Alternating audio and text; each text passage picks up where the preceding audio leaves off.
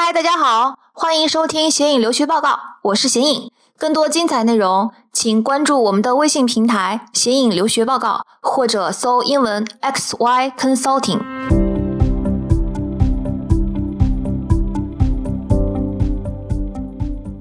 嗨，大家好，我是显影，今天要来给大家回答一个点赞度很高的问题，就是 M 七跟 S 十六到底有什么区别？呃，首先我想说这个问题只有中国申请人才这么纠结，这么在乎。如果你们去 Google 一下 S 十六跟 M 七，你们就会发现 Google 别的英文出来的全部都是英文页面，但 Google 这两个词出来的就几乎都是中文页面，说明这个话题只在中国申请人中才特别火爆。嗯，国外申请人呢，你们会你们留意一下他们留在国外网站上的这些案例，通常他们想请 Counsel 给他们评估背景的时候，都会说啊，我的背景是什么，我的兴趣是什么，我的追求是什么，我的目标是什么。然后我有这五所学校的组合，你看是不是适合我？每所学校的大概概率是什么？那这五所学校里边，通常都是一个 M 七跟 S 十六，甚至是 S 十六之外学校的一个 mix，有 M 七有 S 十六，很少有人是嗯把 S 十六跟 M 七分这么泾渭分明的画一条线，要求是呃 counselor 说，你看我是 M 七呢，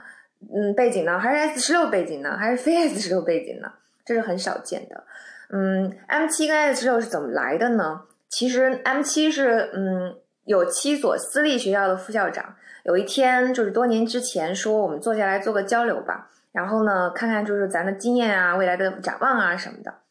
那这七所学校的副校长就交流了一次，然后决定说以后每年咱都这么交流一下，啊，所以就出现了这个小结盟，叫做 M 七。S 十六呢就没有这么官方的交流了，可能是某一个申请人有一次决定，就是嗯排一个大概大家心目中排名比较稳定的十六所学校，那就叫做 Significant Sixteen 啊。但是这些我觉得基本上还是为了大家讨论跟称呼的方便。嗯，你说 M 七跟 S 十六有没有什么区别？区别一定有，但是。我觉得更精确的应该不是说 M 七跟 S 十六的区别，而是每一所学校之间都有区别。M 七跟 S 十六，嗯，它的作用跟你说前十跟前二十，或者说前五跟前十跟前十五，其实并没有什么太大的嗯不一样，对吧？然后比如说举个例子来说，M 七的学校都是超过五百个人的大学校，几乎，呃，S 十六的其他学校呢，就是都相对来说会更小一些。可是 M 七里边也有小于五百个人的 program，S 十六里边也有大于五百个人的 program，对吧？嗯，然后就是每个人对于自己的职业发展的要求，对学校的这个喜好，对很多东西的要这个标准是不一样的。选校的时候呢，最好是学习国外的申请人，就是是一个 mix，然后选一些符合你要求方向的，嗯，这些学校就可以了。不要在心中说。我不上 M 七，我就是对不起 MBA，我就不用上 MBA 了。我不上 S 十六，我就根本就不用出国了。就这些都是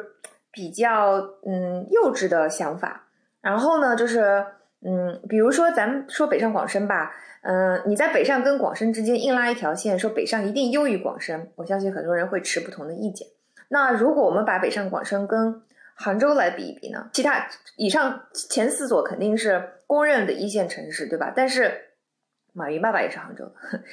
以前的全国首富陈天桥也在，也 base 在杭州呢。嗯，所以每哪个城市适合你，哪个学校适合你，完全看你自己，看你自己将来想去的行业，啊，看你的发展机会，看你对生活的要求等等。嗯，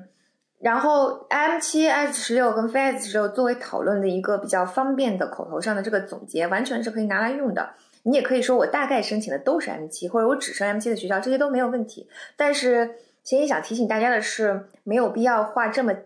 嗯泾渭分明的一条线，不是说一定是这个就是一个的档次，这个就一定是下一个档次，这个一定就是再下一个档次，嗯，也不是这么回事儿，就是最终还是要看嗯你的个个案，而且选校尤其应该是一个 mix，有一个概念是，通常如果我们说你是比较适合 M 七的，不代表你就不应该申请 S 十六。通常我们说你是适合 S 十六的，不代表你就一所 M 七都上不了。就是总的来说，还是说，嗯，你的 package 里边 M 七的学校多一点，还是 S 十六的学校多一点，是这个概念。最终申请哪几所学校，一定是根据你个人情况做的一个嗯个案化的这个处理和分析，好吗？希望今天的讨论能帮到大家，拜拜。